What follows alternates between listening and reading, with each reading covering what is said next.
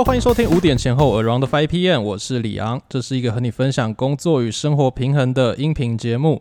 今天很开心呢，又再次邀请丽娜来到我们的节目喽。今天的题目是要跟大家来聊一聊心理智商师都在做什么。我们欢迎今天的来宾丽娜。嗨，大家好，又在空中见面了。对，非常的开心。我觉得今天这一集呢，就是要。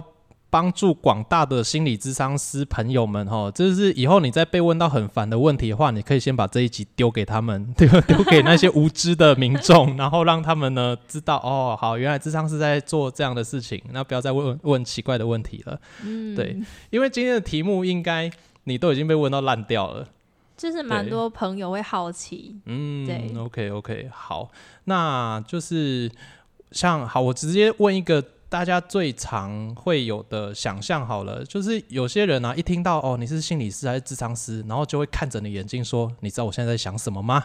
对，这种事情你有遇过 说我是心理师，不是算命师。对，搞得像你们会通灵一样。对，我就说我我我知道你在想什么，就是你在想我在想什么。我真的不知道，对，不会通灵。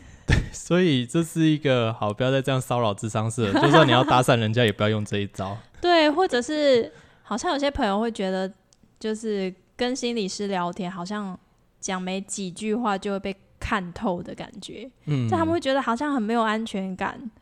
哦，是哦，他们会担担心这个事情。对，他就说：“哎，是不是跟你聊个几句就会被你看透一切？”嗯，其实也没有这么厉害啦。嗯，但是相较之下，你们的情绪敏锐度跟观察力应该会比一般人再强一些些吧？确实是有受过训练，但是如果真的要很马上或立即知道你这个人的个性啊，或你的思考如何啊，其实这还是需要透过长时间的一个谈话才能够去知道的。嗯，对啊，就是因为而且我知道有一些呃不同的。不同的类型的智商师，不同学派的，好像专长也会有点不一样，对不对？嗯。所以观察方式跟解读方式也其实会不太一样。对啊，然后确实每一个人都有他的不同的背景。嗯。很有可能这个表情对 A 来说是开心，但是对 B 来说，哎，可能这是一个尴尬的笑。嗯，对，所以又不失 礼貌的微笑。对啊，所以我个人是不会很快去判断说，哎，对方现在是一个什么样的状态。大多还是会透过跟对方谈话，或者很敞开的去聊一聊，才会比较知道，哎，他目前处在一个什么样的一个情况。嗯，所以你还是需要透过足够量的一个谈话，还有观察，你才会比较知道，哦，这个人大概实际上真的是发生什么样的状况的。没错。嗯，所以。大家不要再期待智商是会通灵了，就是不要这边默默的不讲话，然后说“哼，你什么都不知道”，还说是智商师，对啊，莫名其妙。那你还有遇过哪一些很奇怪还是很特别的问题呢？嗯，好好哦，你们都坐着聊天就可以赚一堆钱哦！天哪，因为像是高雄一个小时的智商心理师是一千六起跳。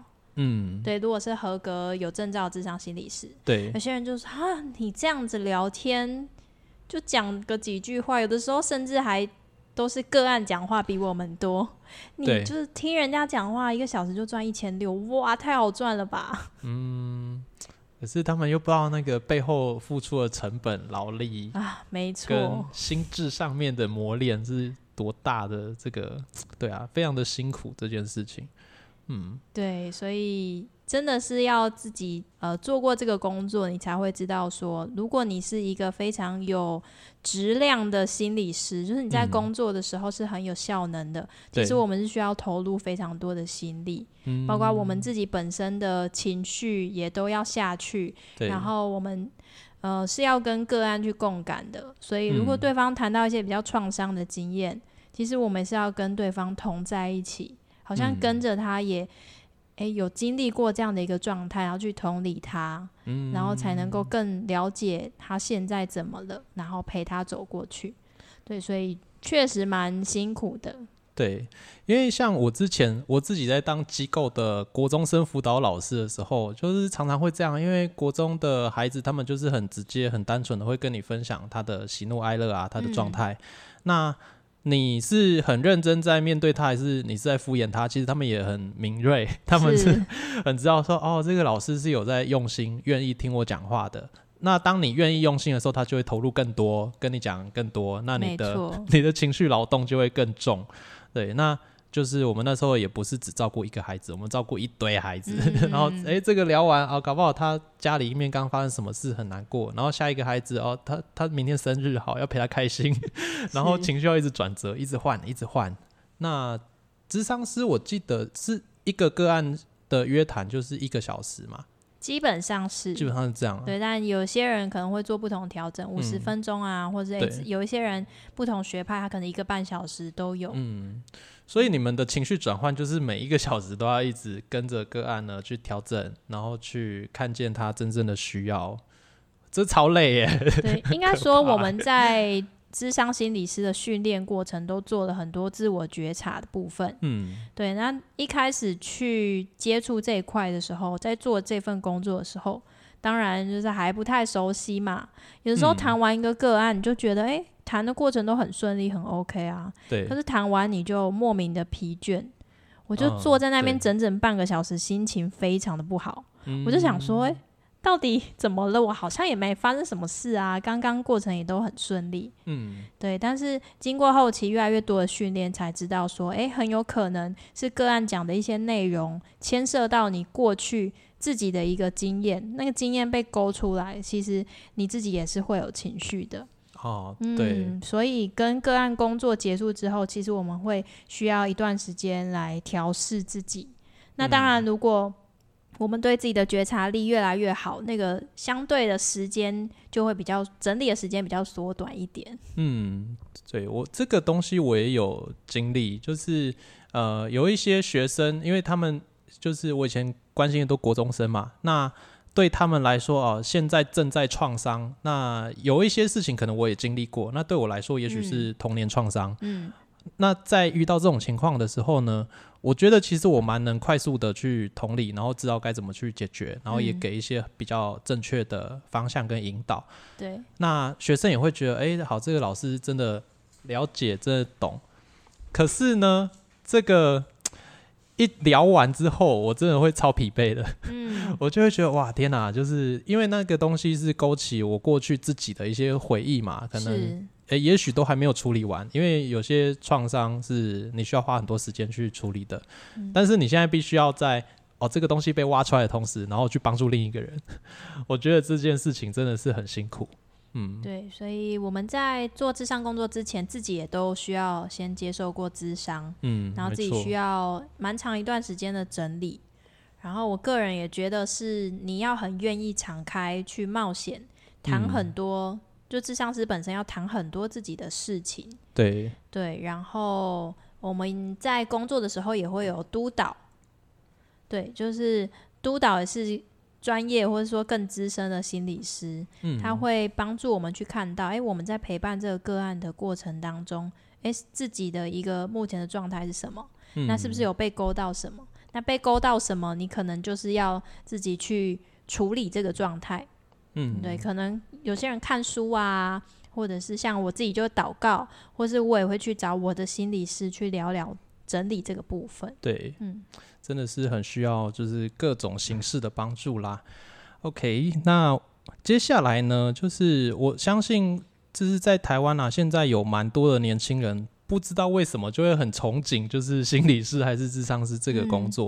因为我之前听过一些别的节目啊，就是有一些人呢，他在问年轻人说：“哎，你的梦想、你的志向是什么？”的时候，发现近年来想要当智商师的人好像变多了。可是很多都是讲讲而已，对，因为他根本就不知道智商是要干嘛，他就是怀抱着一个奇怪的梦想，就觉得嗯，我学了心理学，我就会洞察人性，我就会那个一个人站在对面街口，我就可以知道他在干嘛之类的。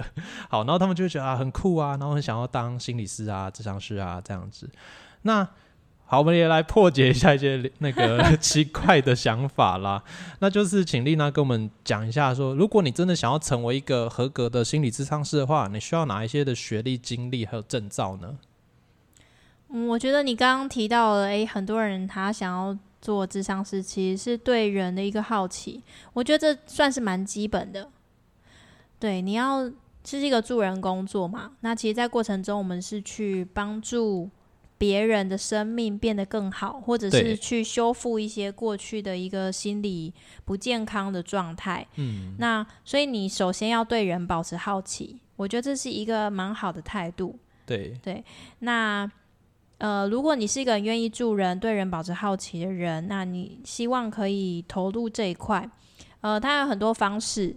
那台湾目前蛮多大学是有心理咨商相关的科系，但是你大学读完四年毕业之后呢，其实是还没有办法考心理师执照的。嗯，对，心理师分成智商心理师跟临床心理师。对，那你要考智商师的执照，都是要。呃，在你的研究所毕业之后，也就是说，研究所基本上已经是念三年，因为我们会有一个实习，对全职实习一整年的心理师实习的时间。嗯，所以其实有点像是医学院的训练。如果说你的大学四年也念智商心理的话，你这样大概也是要花个七年的时间。对对，呃，才能够考心理师的证照这样子。所以。大学一定要是相关科系吗？还是研究所就可以了？呃，研究所是一定要呃，台湾，比如说你要考智商心理师，它一定是有特定的某一些智商心理研究所才能够去考这张证照。嗯，对。那大学的话就不一定。OK。不过如果你大学是念智商，你有比较大的机会可以进入到智商研究所啦，因为它的考科。就是我们分笔试跟真试。对。那如果你是真试的话呢，就是像我本身很早就有辅导老师的证照，嗯，我就是用这个证照，然后去参加真试，考进研究所。嗯。那呃，我也有蛮多同学，他是非本科系。对比如说餐饮管理啊，或者是他可能是一些语言相关的啊，英文等等，他对智商很有兴趣，那他们就非常努力的去考试，有点类似像国家考试这样子。对对啊，录取率其实也蛮低的，因为大家都抢着要进研究所。对，但是是有机会的，就透过笔试考进研究所。对。哦，所以就是其实最关键的还是先拿到研究所的学历。其他事情才有比较有机会有一个起头嘛。如果真的是要成为一个合格的智商师的话，没错。嗯，那像是哎，你之前说呃，之前是学校辅导老师，然后那个时候是大学毕业的文凭，所以是因为你是呃相关科系的大学毕业才可以当学校的辅导老师，是这样吗？呃，目前我们辅导老师的进修方式，呃。在某一些大学，它有师资培育中心。那刚好我念的大学是心理相关科系，然后我有辅修师资培育。嗯，所以那时候大学毕业之后，我就拿到呃辅导老师的证照。哦，那有些人，假如说他大学不是念这个，但是他后来又想要去当辅导老师。对，那他可能有一个可能是他是其他科目的老师，但是他想也想要学辅导。嗯，那他可以去修这个四十学分，对，在某些学校会有这个学分的训练，你可以去修。嗯，那我也有一些同学，他就是做别的工作完之后，好想当辅导老师。对，那一样考进研究所。那这个研究所如果他也是那间学校有师资培育中心的话，他一样可以去受辅导老师的训练。嗯，OK OK。所以这个也是有很多的可能性啦，只要就是自己做足了准备，然后把需要的一些经历跟学分修完，那就是都是有机会的。对，没错。然后就是要加考一些教师的证照，这样。如果是辅导老师，嗯，OK OK，好的。那所以就是大家可能你在整个学习的过程当中，不一定有用过辅导师的资源。对我觉得，哎，你之前有一集。你自己的节目有谈到那个学校辅导老师在做什么的一集嘛？OK，好，那我们就是不知道有没有机会在我们的节目里面聊这个主题啊。可是如果好奇的朋友，你可以直接进到丽娜的频道，然后呢，直接去找那一集学校辅导老师的工作内容，然后去了解一下辅导老师到底在做什么。就是万一你真的对这个工作呢也是有点憧憬的话。先了解一下，因为有时候我们需要让自己的渴望啊、自己的梦想呢是更落地一点的。你需要知道哦，这个工作实际上的内容是怎么样。没错。好，那后接下来有一个问题，我也是觉得蛮好奇的，就是因为在台湾的社会呢，很早期，可能在二三十年前，你只要被人家听到说啊，你看精神科哦，你看什么智商哦，就会觉得啊，你是神经病，还是你有什么问题？这个东西是会被很多人呢有一些排斥的，会觉得啊，这是一件很不得了的事情，这是一个不能接受的事情，所以。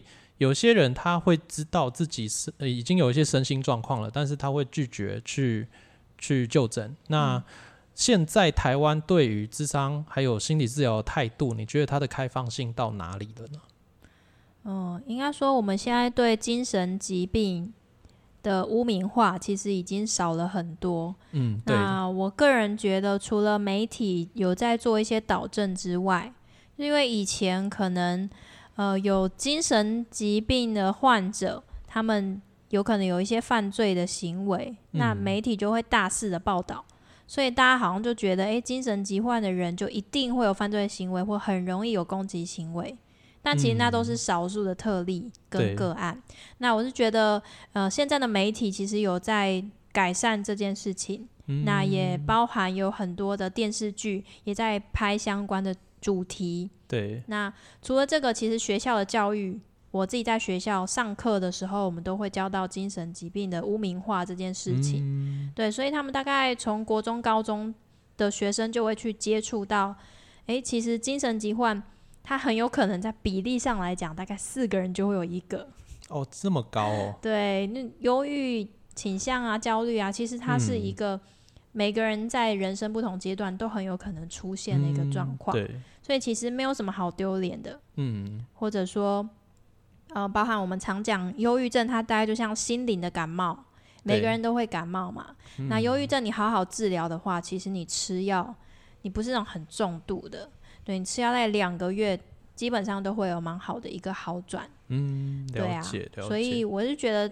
现在台湾的社会其实对这一块是有在慢慢进步。嗯，那刚刚讲精神疾患嘛，所以同时也带来心理咨商，这个其实也渐渐被社会大众去了解跟接受。嗯，然后大家好像也觉得说，哎，那我一个小一个小时花一两千块，然后去做心理咨商的这个疗愈，其实是对他的生命的翻转是有帮助的。嗯，所以现在也越来越多人会愿意。花钱，然后让自己去做一个心理的调试。嗯嗯，对啊，像你刚才在讲媒体的部分，我就想到，哎，对啊，以前比较小时候看到一些电影还是电视，都会像那个拍一些疯人院还是什么的画面，然后一个人就会被捆的，就是紧紧的嘛，然后就会觉得，哦，是不是有心理疾病都会被搞成这样子？是以前。小时候的年代很常看到这种画面，对。然后现在基本上是没有嘞，不不太有什么就是剧啊还是电影在搞这种题材的，对。所以我觉得就是呃这个时代的议题跟对这件事的正确态度是有在慢慢的越来越好的。嗯，没错。那如果啊大家觉得说啊我现在已经。觉得自己真的有这样的需求了，我想要嗯被呃心理智商，还是我想要去找一些诊所，还是身心科的话，那大概有哪一些判断的依据呢？因为有听起来好多个哦，就是身心科、精神科，一开始我到底要怎么选？我该去哪里呢？好，如果你刚刚提的话，大概就分两类，嗯，一个是。我们之前的节目有提到的，就拿健保卡的，我们叫做身心科。对，它以前叫精神科啊，但现在改名了。对，所以其实就都是叫身心科诊所。好像有某些大医院还是叫精神科。哦，对，当然比较大的医院，但是如果通常的诊所，我们一般可能也是希望民众可以不要。呃，太畏惧这个部分，所以蛮多都是叫做身心科诊所。那当然，像各个县市都有比较大的精神科专门的医院。嗯，对。那那个大医院当然是，如果你是很严重的，比如说你可能需要被保护，对，或者是呃你的状况是比较严重，我们才会说你可能需要去到大医院。嗯，那如果一般你是出诊的话，想要知道自己怎么了，其实你去搜寻一下身心科诊所，就会出现非常多。嗯，对，OK，那身心科诊所一般来讲，就是从药物的部分先去做一个协助。那通常是改善你的生理还有情绪状态之后，呃，通常你就比较能去静下心来看看自己发生了什么事。嗯，然后，呃，有些人他可能一边服药，那一边同时呢就可以去看咨商心理师。那心理师的部分就是透过谈话的方式，让你去嗯了解我自己现在的状态是什么。那也包含会帮你去做一些舒压啊，或者是放松部分的一些教导，然后让你可以知道。怎么陪伴自己。所以这两个就是可以是同步进行的。嗯，没错。OK，那所以在进行的时候，不会有什么样冲突的情况发生嘛？比如说两个医生可能做法跟什么学派不一样啊，然后导致这个这个人更混乱之类的。一般来讲，你去看身心科医师，他不嗯会跟你聊太多啊深入的部分，他比较着重在你的症状。嗯对，那包含呃，可能你的焦虑的症状，你的失眠啊，你的胃口啊，然后或者是你的思想有没有混乱，对，那可能医生会去做一些诊断跟评估，然后开药。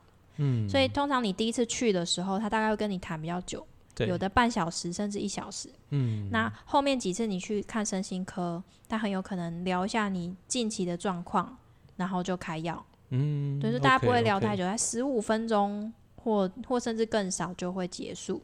嗯。那如果是你去心理师做智商谈话的话，基本上我们都是会落在一个小时，嗯，然后呃原则上每周一次，然后可能进行四到六次、八次，或甚至有人长期的是一年，然后每周都去。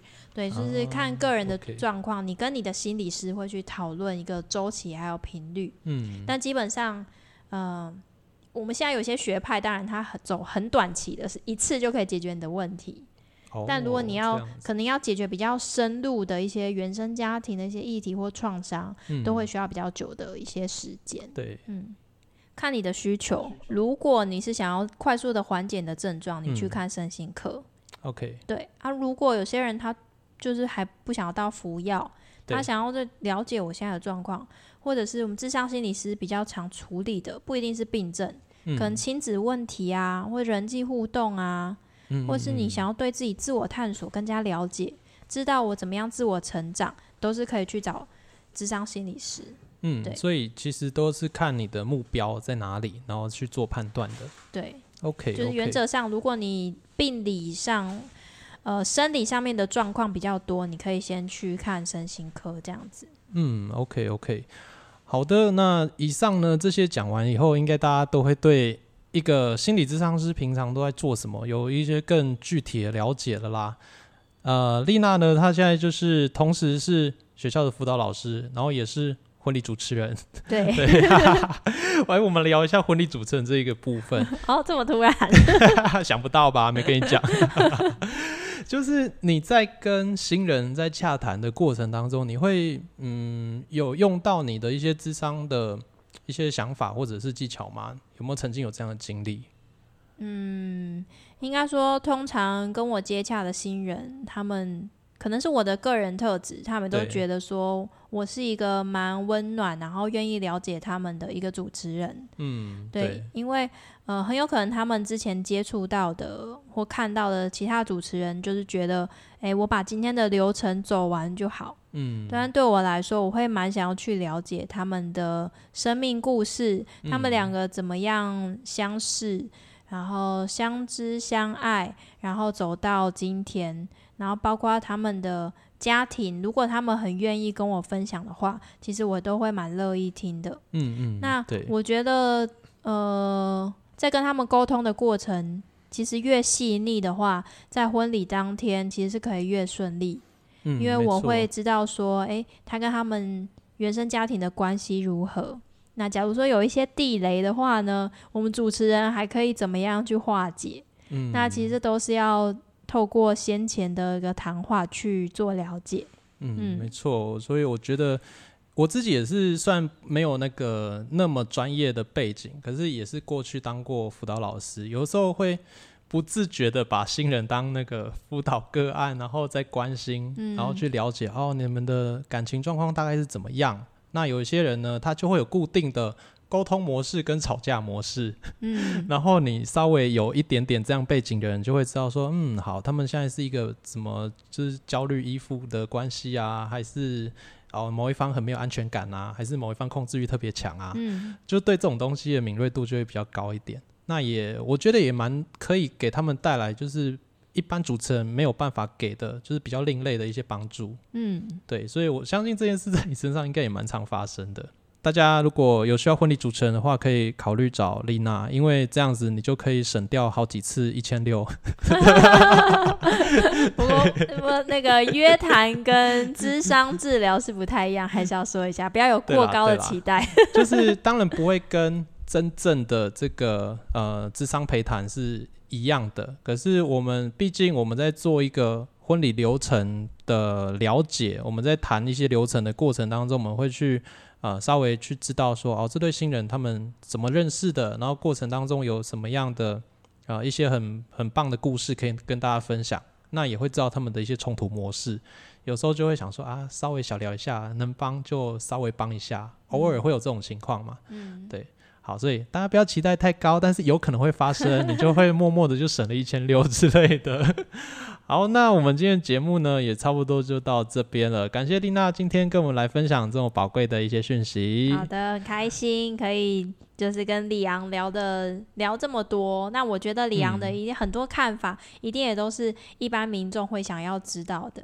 对，那今天呢，我们的节目也差不多到这边啦。那丽娜相关的一些资讯，我们也会放在今天的资讯栏。如果有兴趣的朋友，也可以就是追踪一下她的。